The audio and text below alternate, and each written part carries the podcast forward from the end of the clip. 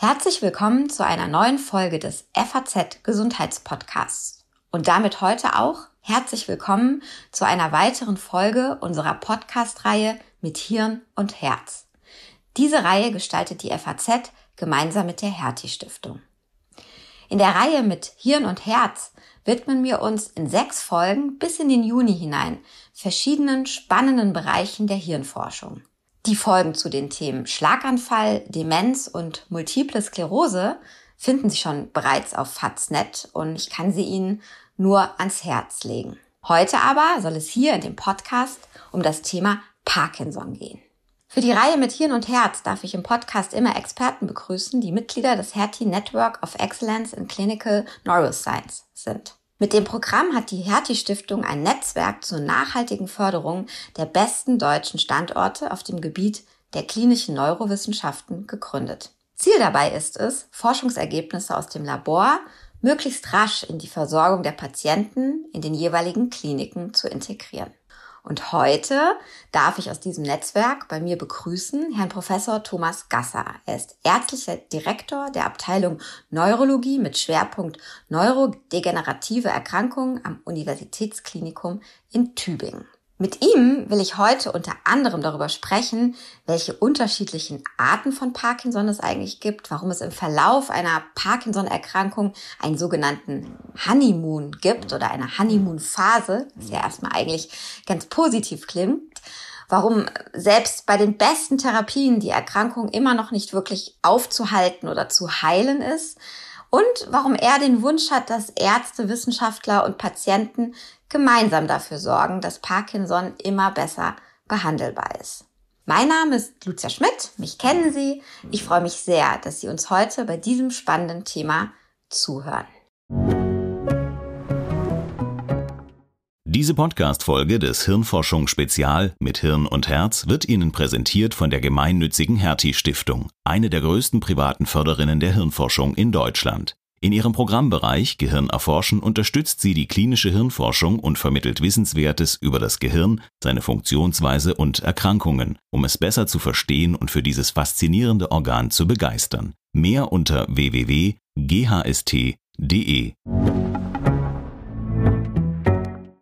Und jetzt begrüße ich ganz, ganz herzlich hier, auch offiziell im Podcast, Herrn Professor Gasser. Schön, dass Sie dabei sind. Ja, schönen guten Tag, Frau Schmidt. Ja, Herr Professor Gasser, ähm, nicht immer alle sind schon auf einem Wissensstand, obwohl sie sich vielleicht für ein Thema oder eine Erkrankung interessieren. Deswegen würde ich Sie bitten, jetzt am Anfang einfach mal in ganz kurzen Sätzen zu erklären, was steckt eigentlich hinter der Diagnose Parkinson. Ja, die Parkinson-Krankheit ist tatsächlich eine der häufigsten neurologischen Erkrankungen. Und äh, die meisten Menschen kennen so diese typischen motorischen Symptome, das Parkinson-Zittern zum Beispiel ähm, oder die Verlangsamung. Dann haben Parkinson-Patienten häufig einen ganz starren, ausdruckslosen Gesichtsausdruck äh, oder sie gehen sehr kleinschrittig mit gebeugter Körperhaltung. Das wären so die typischen sichtbaren Symptome der Parkinson-Krankheit. Und vielleicht noch ein paar Worte dazu. Wo, woher kommt das? Was passiert da genau im Körper oder viel genauer im Gehirn? Ja, die Ursache, die, direkte Ursache dieser Symptome kennt man eigentlich schon recht gut. Das ist ein Mangel eines Überträgerstoffs im Gehirn, des Dopamins. Die Zellen, die das Dopamin produzieren, das ist eine ganz kleine Zellgruppe im Hirnstamm, die sogenannte Substantia nigra. Und diese Zellen stellen peu à peu langsam immer mehr ihre Arbeit ein und gehen am Schluss dann auch tatsächlich zugrunde.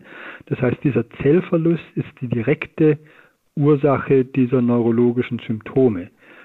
Was wir noch nicht so genau wissen, ist, warum diese Zellen eigentlich äh, zugrunde gehen, oder das wissen wir zumindest nur bei einer kleinen Zahl von Patienten.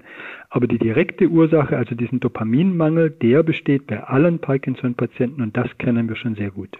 Jetzt haben Sie gesagt, Parkinson ist eine der häufigsten neurologischen Erkrankungen und wir versuchen ja wirklich auch hier im Podcast gemeinsam mit der Hertie Stiftung eben sehr relevante äh, neurologische Themen für die Patienten rauszusuchen.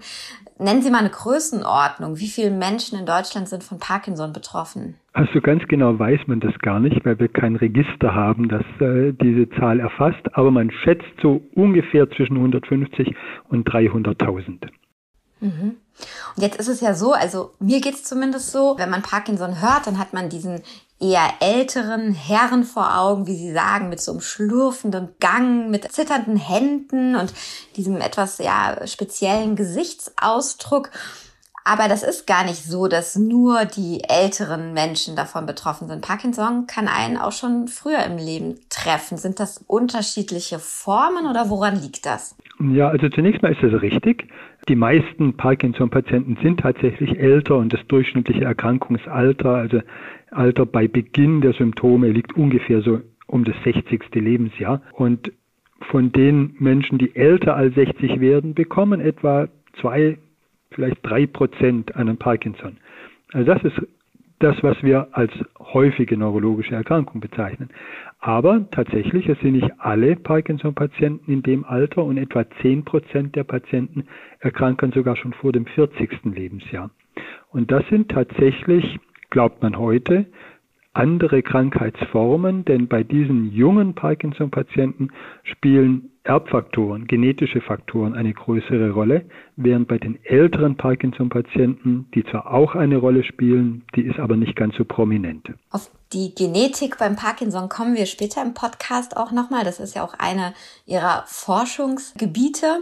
Jetzt würde ich aber gerne so ein bisschen chronologisch vorgehen. Also jetzt hat man Parkinson-Symptome bei sich entdeckt oder eben ist auch schon in der Behandlung. Und Sie haben mir im Vorgespräch gesagt, dass das Allerwichtigste oder eins der wichtigsten Dinge beim Parkinson oder bei der Parkinson-Behandlung ist eben die richtige Diagnose zu stellen und die möglichst früh. Und jetzt würde man denken, naja, das ist vielleicht ja gar nicht so schwer, aber es ist schwer. Erklären Sie doch mal, warum immer noch oft zu spät die Diagnose gestellt wird und wie man denn schnell und früh eine Diagnose stellen kann? Ja, in den frühen Stadien ist es tatsächlich nicht ganz so einfach, weil diese typischen motorischen Parkinson-Symptome, die wir gerade geschildert haben, eigentlich gar nicht der Beginn der Erkrankung sind. Wenn man dann die Patienten, wenn sie mal diese Symptome entwickelt haben, fragt äh, nach den letzten Jahren, dann stellt sich heraus, dass sie oft über Jahre ganz unspezifische Schmerzprobleme haben. Dann haben sie Schulterschmerzen oder Hüftschmerzen, sie haben Schlafstörungen, sie haben depressive äh, Episoden. Das sind dann alles retrospektiv sogenannte prodromale Zeichen für die Parkinson-Erkrankung. Da hat sich also die Erkrankung eigentlich schon entwickelt, aber sie war eben noch nicht als solche zu erkennen. Deswegen ist es in den frühen Phasen gar nicht so einfach. Und wenn dann die motorischen Symptome auftreten, dann sind eigentlich schon 50 Prozent dieser Dopamin produzierenden Zellen zugrunde gegangen. Deswegen ist man zu dem Zeitpunkt eigentlich schon relativ spät und wir würden sehr gerne die Diagnose sehr viel früher stellen können. Mhm.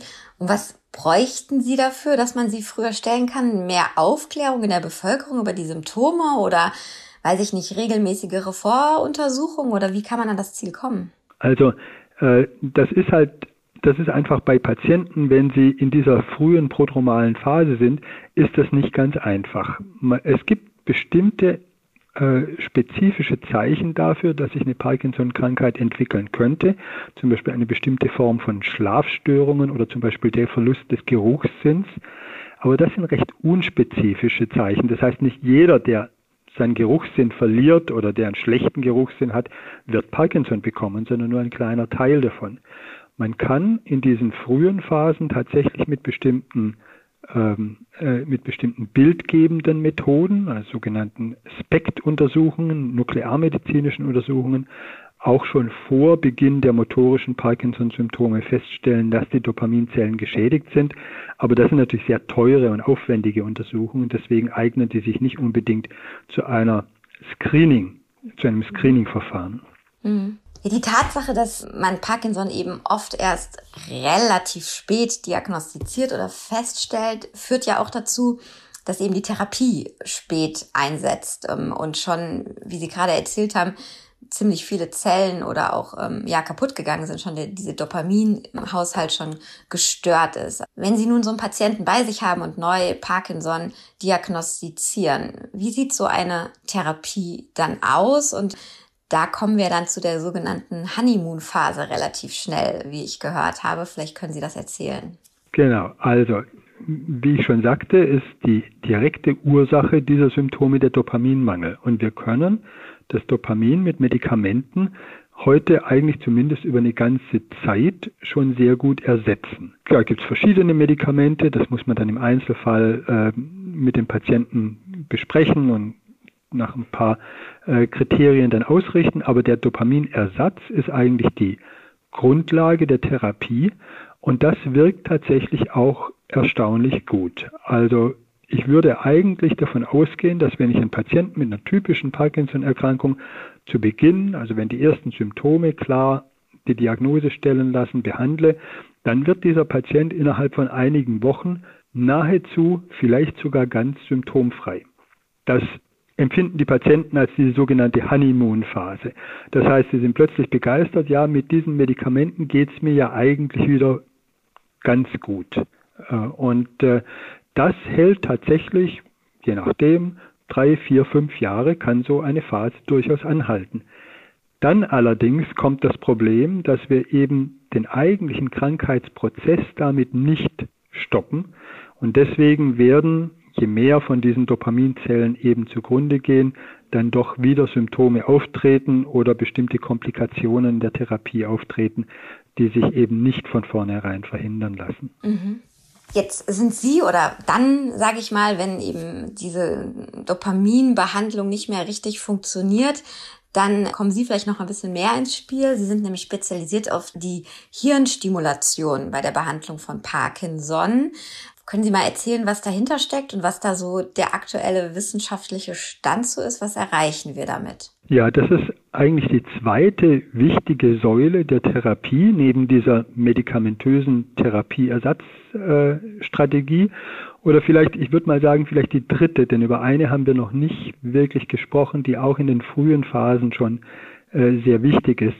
Und das ist die Bewegung, das Training, die Krankengymnastik, also alle aktive Kompensationsstrategien, äh, die man einsetzen kann. Das muss man immer gleichzeitig mit der medikamentösen Therapie beginnen.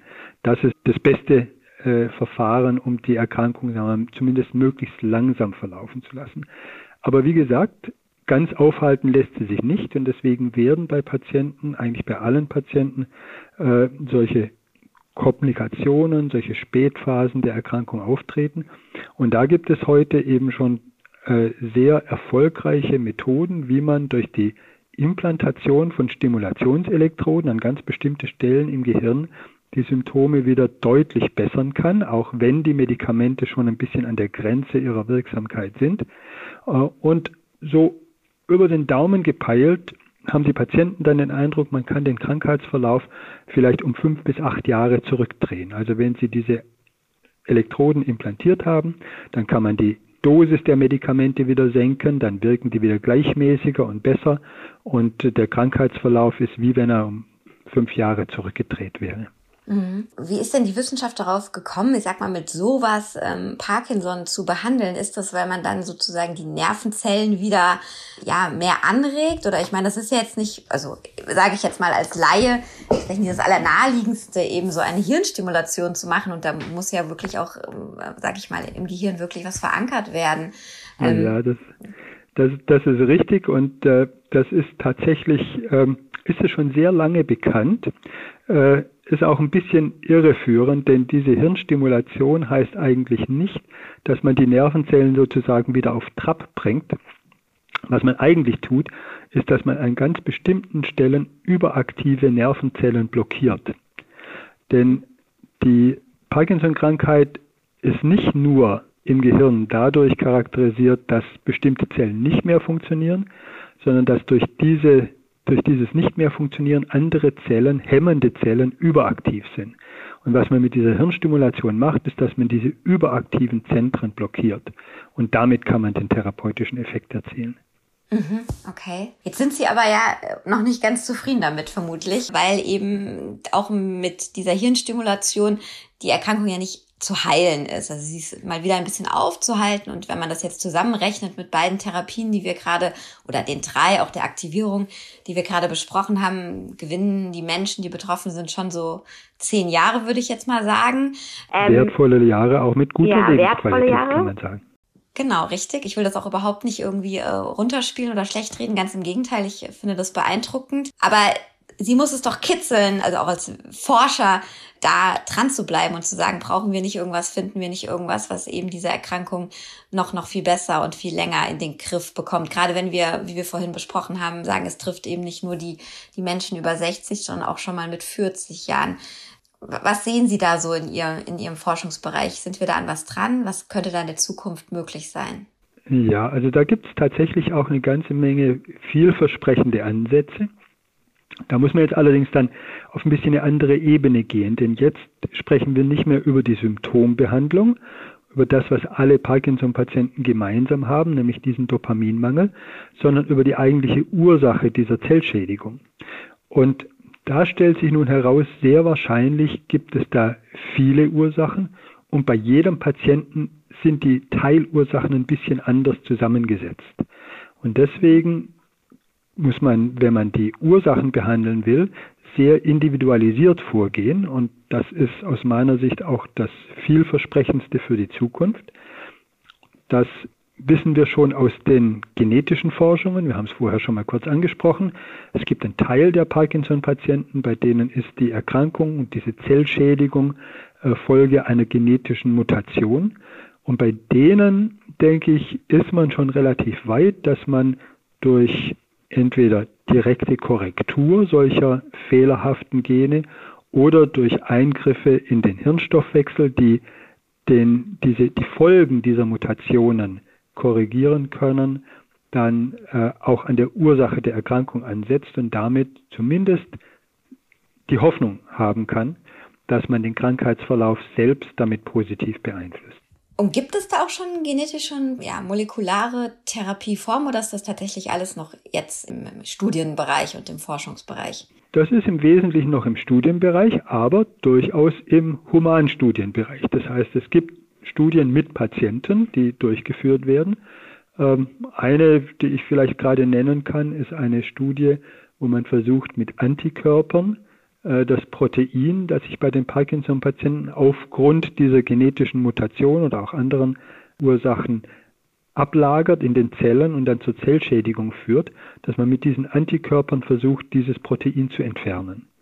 Mhm. Das ist eine wichtige erste Methode, um auch an die Ursache der Erkrankung äh, zu kommen. Andere Methoden sind zum Beispiel, äh, dass man die Genexpression selbst modifiziert. Äh, Sie wissen wahrscheinlich aus den jetzt aus den letzten zwei Jahren, dass diese RNA-Therapien wie die RNA-Vakzine eine neue Methode sind, wie man in Zellstoffwechsel eingreifen kann. Covid-Impfungen sind ja aufgrund von RNA-Vakzinstoffen äh, jetzt so erfolgreich. Und das kann man auch nutzen, um in den Stoffwechsel, in den Zellstoffwechsel einzugreifen und damit zu versuchen, das zu korrigieren, was bei den Genmutationen dann in der Zelle schädlich ist.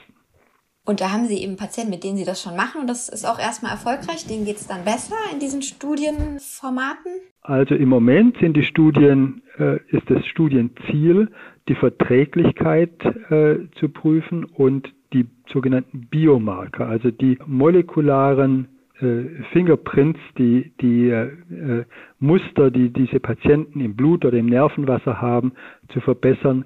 Ähm, eine Verbesserung jetzt eigentlich des klinischen Verlaufs kann man jetzt noch nicht sehen, weil diese Studien erst sehr kurz laufen. Mhm, mh. Ich will noch mal kurz auf die Diagnostik zurück. Sie, Sie haben jetzt mehrmals gesagt, es gibt eben genetische ähm, Gründe auch dafür. Aber ein Screening sozusagen, so nannten sie das, also eine, eine allgemeine Vorsorge sozusagen, bekomme ich Parkinson oder nicht, ist halt im Moment noch sehr teuer und auch aus diesem Grund einfach nicht angesagt. Können Sie sich denn vorstellen, dass auf lange Zeit, gerade zumindest bei Patienten, wo Parkinson in der Familie vorgekommen ist, so eine genetische Untersuchung Sinn macht, damit man eben sehr, sehr früh mit einer Therapie anfangen kann, bevor es so schon zum starken Verfall der Zellen kommt? Ja, das auf jeden Fall. Äh, und das wird auch tatsächlich schon gemacht. Also zum Beispiel in unserem Deutschen Zentrum für neurodegenerative Erkrankungen. Das ist ein Institut mit zehn Standorten in Deutschland, werden solche Kohorten aufgebaut, wo Patienten, die bestimmte Mutationen haben oder auch Familienangehörige in Langzeitstudien beobachtet werden und dann, wenn es dann äh, soweit ist, dass man da auch therapeutisch dann eingreifen kann, dass die sozusagen schon äh, bereitstehen für diese therapeutischen Interventionen. Mhm. Und auch wenn man ein bisschen in die Zukunft guckt, da sind Sie auch mit Vorreiter im Moment. Sie betreuen Ihre Parkinson-Patienten auch schon telemedizinisch, also speziell, wenn ich es richtig verstanden habe, die äh, Patienten, die eben eine solche Hirnstimulation haben. Funktioniert das gut? Ist das auch ein Zukunftsbein? Also das ist, äh, das ist auch ganz interessant, richtig. Ähm, diese Hirnstimulatoren müssen ja immer wieder neu eingestellt werden, weil sich die Erkrankung entwickelt, weiterentwickelt, weil der Patient natürlich älter wird. Deswegen kommen diese Patienten mit ihrem Hirnstimulator zurzeit alle halbe Jahre oder einmal im Jahr zu uns und lassen sich diesen Hirnstimulator neu einstellen. Und das ist tatsächlich so, dass wir jetzt gemeinsam mit einer Firma, die solche Stimulatoren auch herstellt, ähm, ein System entwickelt haben, jetzt gerade das erste Mal ausgetestet haben, dass man über das Internet diese Stimulatoren auslesen kann und gemeinsam mit dem Patienten über eine Videoverbindung dann die Einstellung vornehmen kann. Und das erspart dem Patienten diese Reise an das Zentrum und es erlaubt es auch häufiger und engmaschiger solche Einstellungen durchzuführen.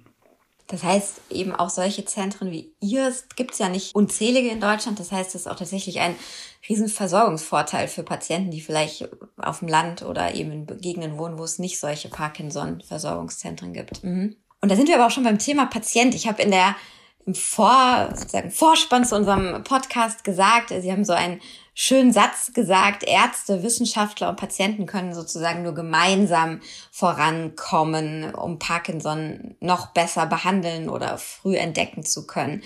Wie meinen Sie das genau? Ja, ich habe gerade schon ein Beispiel genannt, diese Kohorten mit Patienten äh, mit bestimmten Mutationen oder auch unter Einschluss ihrer Familienangehörigen. Äh, das ist natürlich etwas, da sind die Patienten auch gefordert, äh, mitzumachen und sich wirklich dafür zu interessieren und an solchen Studien teilzunehmen. Und ich glaube, dass wir dann eine gute Chance haben, diese Behandlungen auch zu verbessern, denn man kann dann immer wieder, wenn neue wissenschaftliche Erkenntnisse in die Therapie einfließen, kann man die Therapien anpassen, kann neue äh, Studien machen um neue Therapiemethoden zu entwickeln und zu überprüfen. Und das ist einfach eine gemeinsame Tätigkeit von Ärzten, Forschern und Patienten. Äh, und das geht nur gemeinsam, dass wir da wirklich erfolgreich sein können. Und da haben Sie das Gefühl, das funktioniert noch nicht so einwandfrei in, in Deutschland. Würden Sie sich da mehr Engagement von den Patienten wünschen? Also, das ist ein bisschen unterschiedlich. Äh, es gibt viele Patienten, die da sehr interessiert sind, die uns auch immer wieder fragen, äh, kann ich an einer Studie teilnehmen? Was sind die nächsten Studien, die, äh, die jetzt geplant sind? Äh, und da freuen wir uns sehr drüber und begrüßen das auch. Äh, insgesamt könnte ich mir vorstellen, äh, es gibt da noch Verbesserungsmöglichkeiten, weil viele Patienten vielleicht noch gar nicht so ähm, internalisiert haben, dass ihre aktive Teilnahme an der Behandlung eigentlich etwas ist, was gewünscht ist. Und das ist allerdings auch auf der ärztlichen Seite etwas, was viele vielleicht nur noch, noch lernen müssen, äh, dass sie nicht den Patienten einfach hier das Standardmedikament dreimal eine verschreiben, sondern gemeinsam mit den Patienten an der Verbesserung arbeiten. Auch individuell eventuell. Also das ist für Absolut. jeden Patienten auch nochmal. Mhm. Jetzt können wir sozusagen zwei Fliegen mit einer Klappe schlagen. Erstmal können Sie Patienten dafür begeistern, äh, sich da vielleicht mehr zu engagieren und zweitens uns noch so ein bisschen Einblick in Ihren Alltag eben geben als, als forschendes Zentrum auch. An welchen Studien ganz speziell sind Sie im Moment dran oder was planen Sie, was Sie am meisten fasziniert oder begeistert in Ihrem Feld im Moment? Ja, also wie gesagt, diese, ich habe schon zwei erwähnt, diese, diese Antikörperstudien, äh, die zum Teil mit Firmen durchgeführt werden, äh, werden weiterentwickelt. Wir sind dabei, solche Patientenkohorten aufzubauen, wo wir dann die richtigen Patienten für die richtige Studie auswählen können. Äh, denn das ist immer ganz wichtig, dass dieses Matching funktioniert, ähm, dass also die Patienten tatsächlich individuell mit den Medikamenten oder Antikörpern oder anderen Substanzen behandelt werden, die eben für ihre spezielle Form der Erkrankung äh, passen. Und deswegen machen wir diese großen Kohorten äh, Verlaufskohorten bauen wir auf, wo die Patienten dann regelmäßig Verlaufsuntersuchungstermine bekommen, dokumentiert werden, wie der Krankheitsverlauf ist und dann angesprochen werden können, an solchen Studien teilzunehmen. Ja, lieber Herr Professor Gasser, ich danke Ihnen sehr für das Gespräch und die interessanten Einblicke in die Parkinson-Behandlung. Vielleicht haben wir ja Zuhörer, deren Interesse Sie jetzt geweckt haben, auch an Studien teilzunehmen. Da muss es ja auch nicht unbedingt in Tübingen sein. Das kann ja auch überall sonst in Deutschland sein, wenn man nicht im Süden von Deutschland wohnt. Ihnen, liebe Hörerinnen und Hörer, besten Dank für Ihr Interesse. Ich darf Sie schon mal neugierig machen auf den nächsten Podcast mit Hirn und Herz. Da wird es um das Thema Neuroimmunologie gehen. Schwieriges Wort, übe ich noch bis nächstes Mal, also um die Neuroimmunologie. Ich freue mich natürlich sehr, wenn Sie uns auch dann wieder zuhören. Bis dahin wünsche ich Ihnen alles Gute und bleiben Sie wohlauf.